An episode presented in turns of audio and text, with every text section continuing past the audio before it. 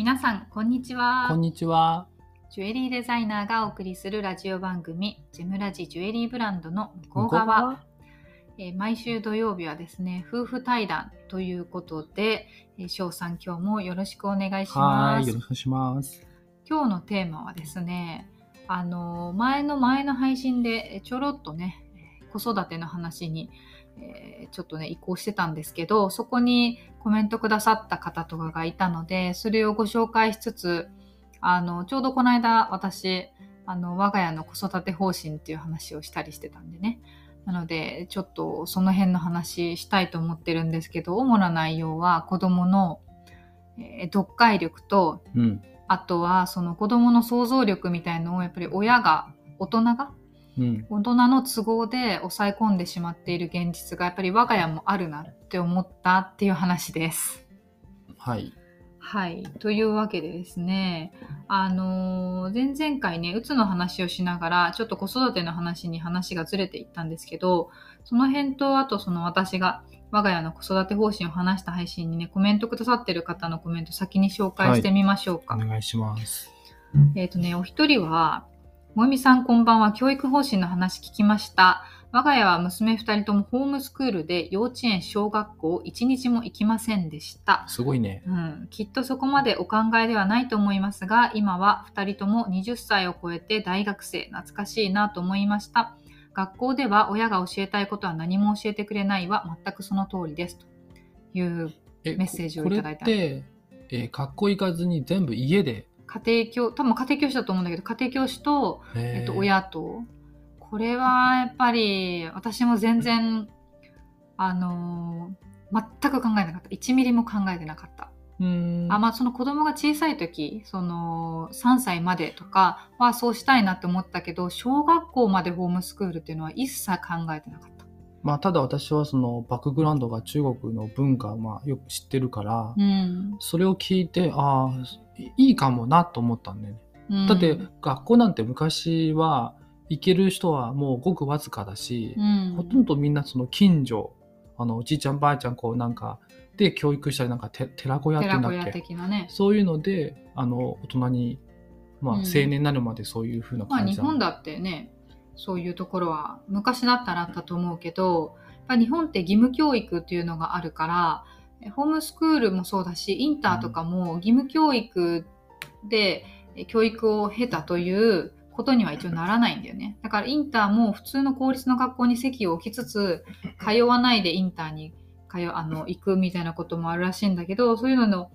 同じでホームスクールもあるっていう選択肢は全く考えてなかったわ。うん、義務教育ってさ、ある意味、もうみんな同じ教育を施すから、うん。あの、大量生産みたいな。まあ、それが必要だった時代があるわけだから、だから、そこに変化が起きるべきなんだけど、今はね。もうでも私たちはそそういう教育を自分が子供の時は受けてきたっていうのに間違いはないし。うん。うん。なので、ね、自分たちはやっぱり仕事をしなきゃいけない、えーっていうのもあって、それはさすがに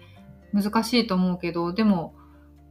本質的にはやっぱり教育は家庭にあるべきだというところなのかな時間と余裕があれば、うんまあ、それも一つの選択肢うんだし、うんだって、えずっと家で教育していくわけじゃなくて途中までじゃん。そうそう全然いいいいと思うんだよね。ね、だからそ親としてもずっと子供と向き合っていくわけだから、うん大変そうだけど楽しそうだしすごいなって思ったんだよね。そう、一番この変化がすすあの分成か長でるきる、この時期を常に一緒にいるってことはいいよね。そう。っていうのあともう一つはあの子供を育てていくときにどういう人に育ってほしい親の教育方針でここだけは譲れないなど考えは私にもあったと思います。それを振り返ってみると私はそう思っていてもそれをできなかった部分が結構ありまして頭で思っていることと現実との間にかなりの差が生じていたように思います。当時はやはりできなかった理由を周りに原因があると考えてみたり自分を責めてみたり改めて思い返しました。そうこうしながら今に至るわけですが、萌実さん、翔さん、お二人はもちろん別の人格なので、夫婦といっても考え方が全て一緒なわけではないかと思います。それでもここぞという時には同じ方向を向かえれ向か向かれていると思います。かっこそういう風に見えます。そこが大事ですというね、あいのメッセージくれた方もいましたあそ。れはもう一方、別の別方が。の方がそう突然読んじゃったけどうんそうそうまあこの方はね知ってる方だからね双子のお母さんなわけでなおかつ、まあ、そのうつとか障害の配信にもコメントくれたりしていたんだけど、お子さんね発達障害があるっていうことだからそりゃ理想と現実はかけ離れていくと想像するのよね。うんそれそれでも育ててきているっていうことだけでも私はすごいなと思うんだけどこのコメントくださった方たちはお二人ともお子さんが、ね、181920とかそういうその辺のね年齢になっていてなんだけどなので私たちの大先輩なんだけどやっぱり本当に家庭家庭ごとにやり方も違うんだよねきっとね。あのいいつもその東京のそのグループホーム、まあ、おお手伝いに行ってるんだけどそこの、まあ、オーナーもう70超えてるけど、えっと確かにね、えっと相談する方と電話で話してる時にお横で見にいたからなんか、ね、結構寄り添うという言葉をねうん。使っててあのやっぱ障害者の、えー親たちがもう相談しに来るんだよね、うん。ああだこうだみたいな。うん。でやっぱり多分理想と現実が起きててもうどうしようもないみたいな。うん。でいつもそのオーナーの方が、えーなんか親が子供をこう引っ張っていくイメージよりももう隣にいて寄り添って一緒にやっていくイメージがい持たれた方がいいですよみたいなことを言ってた。うん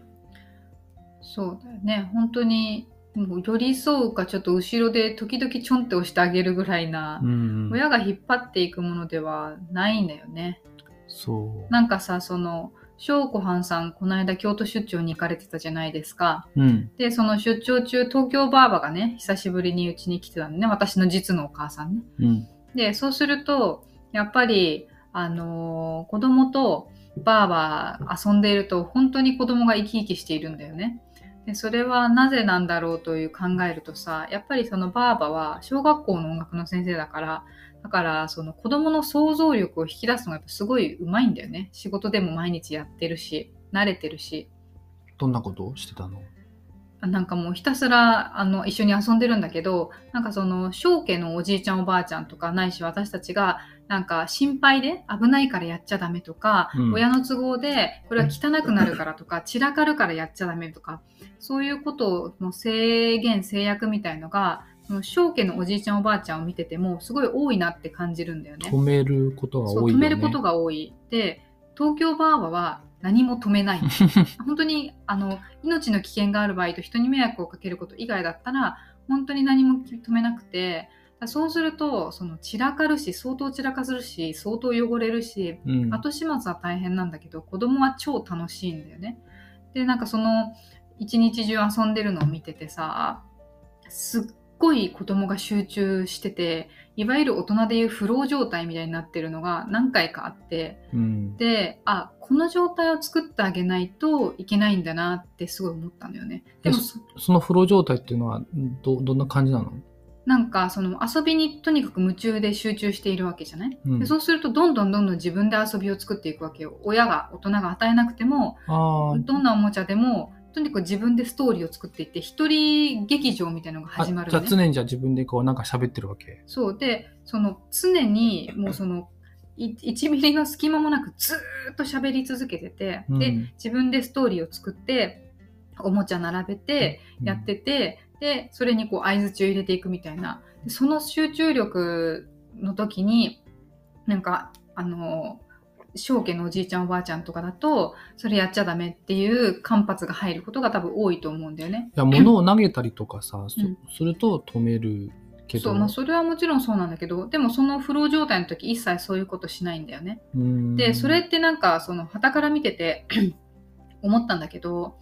なんか30分ぐらい続くんだけど自分の中でストーリーを作ってるんだよねうん子供が。でそのストーリーがその日遊んだことうん公園に行った、じゃあバーバとケーキを買ってきたとかえ読んだ本とかそういう中のエッセンスが全部盛り込まれてるわけね。うんだから昨日もその続きで、あの私と遊んでる時に「ママじゃあ電車で待ってて」って突然言われて机の方を指さされてさ、うんでもそれって電車の本を読んでけチケット買って電車に乗るっていう昭和の本を読んだからなわけなのよね。なるほど。そう。で、ばあばがケーキを一緒に買ってきた時に、それを覚えてたから、ケーキを入れる箱っていうものをが突然出てきて、じゃあママこれは電車に乗るチケットね、ママお仕事頑張ったから、これはお手紙ね、これパイナップルね、とか突然パイナップルとか出てきて、なんか、あの、大人では考えられないような想像力で、自分の経験したものっていうのを全部つなぎ合わせてストーリーを作ってるのよ。うんそれってその今の大人の人たちが必要だって言われてるこの点と点を線でつなげてストーリー立ててそれを表現してアウトプットするっていう行為をそのまんまやってるのよ一人で勝手に。なるほど。そうでそれを大人の都合で抑え込んでるっていうのは本当反省だなって思ったわけなんですよ。まあ、ロン私といるときは、うん、結構なんかあの、おとなしい遊びというか、物を作って投げて、そう。いなんかやっぱ人を見てるのかな。そう。だから普段私たちが夜そのおじいちゃんと保育園終わっておじいちゃんたちとこ行ってから帰ってきた時に見せる遊び方では全然ないんでね。やっぱこういうのがなんかモンテッソーリとかシュタイナーとかのの教育の基本なんだと思うんだけどやっぱりなんか大人がじゃ邪魔することがなくて子供が自発的に考えた遊びを無心にこうやっているっていうのがすっごい集中力が高い状態なんだな没頭してるなってでその時のあの傾向としてはひたすら喋り続けるっていうのがうちの場合はあるんだよねうんだ。からあその状態になったなって思ったらその一人ロールプレイングみたいのをずっとやっててもらうっていううん。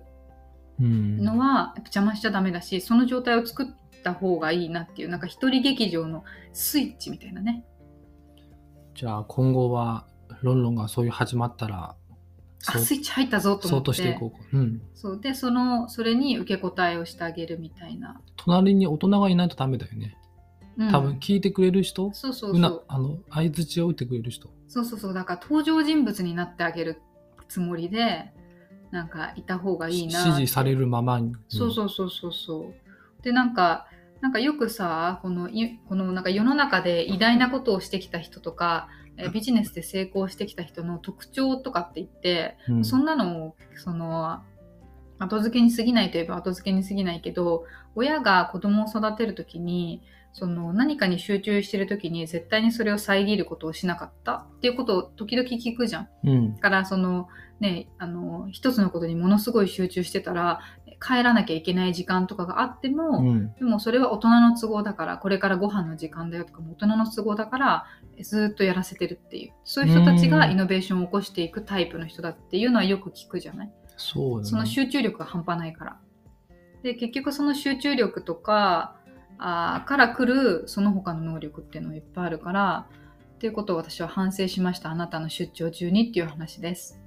なんか山手の上に住んでる方も同じことを言ってたね。そうまさに同じこと言ってたよね、うん。そのうちのお母さんとすごい教育方針がめちゃくちゃ似てて、うん。ものすごい読書家でその本の虫というかね。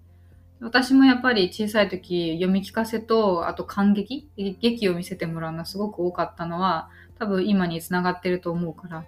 まあ、そういうところをねちょっと正家にはない要素として、うん、私はそんな記憶はないから、うんあのー、だから、適当な人間になってしまったかもしれないね。いやでもそそれはなんか あの激動の中国を生き抜くのにそんなことを悠長なこと言ってらそうれないんだよいう余裕はなかったね、確かだっ。て文化大革命経験してる世代じゃない？お父さんたちはそ。だからそれは当然なんだと思う。おもちゃなんてないよ。うん、そうそう。だからそれは別にどっちがいいとかじゃないんだけどでもうちの子供にはそういう傾向があるなっていうのが分かったからそのフロー状態になってるスイッチをわざわざ親が切ることは絶対にしないようにしようかなって思ったっていう、んそうだね。そうそう。そういうことがあったんですよね。だからホームスクールはちょっと難しいと思うけどでもそういうところはできるだけ自営業だからできるってとこもあるからね。まあ、親は一緒に遊んであげた方がいいよね。うん、で自分たちもそこから教えてもらうことをたくさんあるからね。あの最近翔さん読んでる本があるんですよね。ああ、あのー今ブログ書いてるけど、うん。えっ、と、AIVS 教科書が読めない子供たちという本を。うん。あの、その中で、あれだな、えっ、と、確か AI を、あまあロボットなんだけど、それをこう東大に受からせるというプロジェクトをやってた人がこう書いた本なんだけど、うん。えー AI つまりロボットがこの今後どんどん進化していって結局分かったのは日本語国語力とかが人間よりこう超えるこ人間を超えることはないってうん、分かったらしい。数数学なんだよね。結局ロボットがカバーできる得意なところはね。でカバーできないのは読解力ところに、えー、と人間の将来の、まあ、生き抜くためのこう多分ポイントじゃないかなって言ってて。でも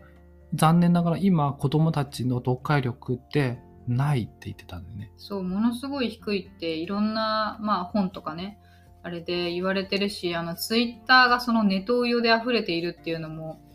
よくホリエモンが言ってたよねそのツイッター界隈にいる人たちって 本当に日本語読めないって言ってて日本語読めないは何を意味してるかっていうとうん文字としてそのあの一応音声として発することはできるけどその意味意図みたいなものを汲み取ることができないからだからなんか謎の炎上みたいなのがめちゃくちゃ増えてると。その周辺のことこの文字の周辺のこのことを全く情報を全くその汲み取れない。うん、ということだね。そうでそれなんか読解力ってその文科省でもすごく大事ですよって文科省が定義みたいの出してるけど結構ほほとんどのことを網羅してんだよねなんか読むだけじゃなくてそこから情報を取り出した後にそれを解釈してえーそれを熟考して評価してさらに論述する表現するクリエイティビティみたいな部分まで読解力ってうん、文科省が定義してて、難しいね。そう、それ、でもすごい確かに、あの、すべての、あの、根源になるなって思うのよね。うんその教科とか関係なく。そう、それをその、あの、子供のね、モロンロンの、あの、一人芝居の中では、あの、あるなって思っている、見ていると。うん。うん、絵本の中とかでも親がその書かれているそのストーリー文章として書かれている文章を親は読んでいるんだけど子供は絵のなんかいろんな要素とかからいろんなストーリーを勝手に読み取ってんだよね。で自分で話作っていけてるんだけどあそこに気づいてそそれに対して親が評価してあげるとかっていうことを忘れてはいけないなと思うよね。具体と抽象の行き来。反反復運動ねうん、なんかあのー前もどっかの配信で話したかもしれないけどさアイルランドでケンブリッジ検定受けた時に英語の検定試験ねうん。あのー受けた時に試験の難しさがうん。が何が難しいってイギリス式の,、うん、そうきあの論述式の問題しかないっていうところだったんだよね。うん。なんかちょっとは選択問題あったけどやっぱりアメリカ式のテストってあのなんだっけマークシートみたいな感じで4つの選択肢から1個選べばいいみたいな答えがそこにある問題がやっぱ多いのが問題だってよく言われるじゃない。イギリスの英語の試験さ その論述が多いから英語を知ってるかボキャブラリーがわかるかじゃなくてその前の国語力がないと問題の意味わかんないといけないね。あ、そうだね。長文読解だから、問題の意味が書からなきゃいけなくて、なおかつ書く答えに関しても、その自分で起承転結つけて文章を作んなきゃいけないんだよね。それって英語力じゃなくて国語力じゃんと思って。うん。だから私はなんか、あの、学校に通ってる時もさ、 elementary とかから始まってさ、 intermediate とか徐々に上がっていってさ、その答えを文章で書かなきゃいけないって時にさ、周りの生徒がなぜできないのか、できてないのか、でなぜ私の方が、あの、日本語だから、何、ブラジルとかさ、スペインとかの子よりさ、全然そのボキャブラリーが少ないのになぜ私の方が文章が書けてるのか長く生きてるかいや、それもあるかもしれないけど、もう単純にその母国語でのこ国語力の問題なんだろうなって。みんな単語知ってるけど文章が組み立てられなかった周りの子たちは。ら。うん。だからそういう意味で国語力と読解力がやっぱり大事だなって思ったんだよね、その時。なんか教育論って考えると、こう自分が昔受けてきた教育を、えー、と俯瞰して、えー見ないといけないなっていうのはある気がするんだよね。昔自分が受けた教育ってちょっと詰め込みが多い多かった。うん。でに日本に来て、えーなんか一気にす数学がね、えー、と小学校3年生に来たのかなその時の数学のレベルはもう小学校卒業ぐらいにあったんだけど、一気にこの簡単だなと感じて、で、それに、日本の小学校の数学がね。そうそう、例えば数学。で、それは簡単すぎて、もうそのまま、あ、あ、自分に甘んじるっていうのかな。うんこう、私なんできるみたいな感じに勘違いしちゃって。うん。で、その後、その、そのせいで多分大学に入って数学全然ダメだった。うーん。うん、というまあ経験があったから。勉強方法だってその子供にあ適正な方法とかもあるんだと思うんだよね。詰め込みが得意な人もいるし、うん、私みたいにダメなタイプもいるし、それを、まあ子供自身が理解するっていうのは子供の段階では難しいかもしれないけど、親がそれをね、ちゃんと分かる努力をしてあげるっていうのが方針、ね。方針ってさ、こう自分の過去の経験に基づいて人間をしか判断できないじゃん。うんうん。経験したことないことを判断できないと思うから、ある程度私たちが受けた教育に今後のこの予測を重ね合わせて、うん、まあ、でそれを。論論のこうなんか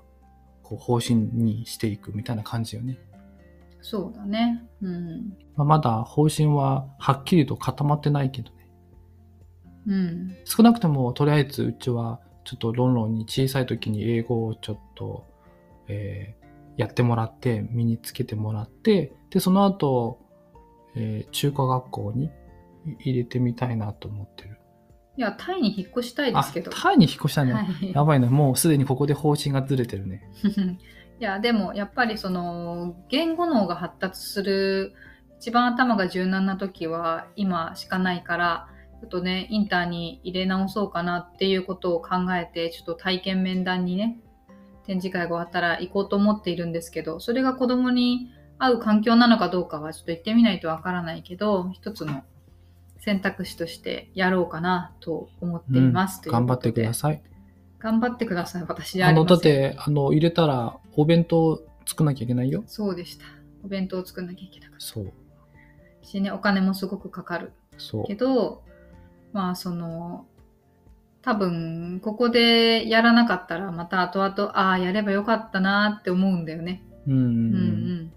一番投資すべき年齢だから。うん。うんということで、またその話はね、ちょっと進んだら話してみたいと思いますが、今日はまた20分過ぎたので、はい。えオチはないですが、はい、この辺で終わりにしたいと思います。はい。翔さんはタイに出張に行かれるということで、あ、そうそう。10月中旬から行って、えー11月頭に帰ってきます。ね2週間ぐらい。すごく久しぶり、3年ぶりですね。私が最後にタイに行ったのがお腹にいるのがいる時に、妊娠した状態で行った。から、まあでもやっぱ3年ぶりぐらいだよね、翔さん行くの。コロナがあってずっと行かなかったので、タイがどうなっているかっていうのはちょっと、そう。うんで、実はタイ、タイにいちっちゃい家、家？マンション、マンションじゃないもん、なんかボロいね、そう、もう持っているから、でもカビカ 3, ビになってる。3年間開けてないからね、恐ろしいよね。うん、だからカビて乾いてカビて乾いてを繰り返してトイレは流れなくなって。ト トイレは多分もう水がなくて、まあなくなくはね毎回なっててね。半年ぐらいでもなってたけど。うん。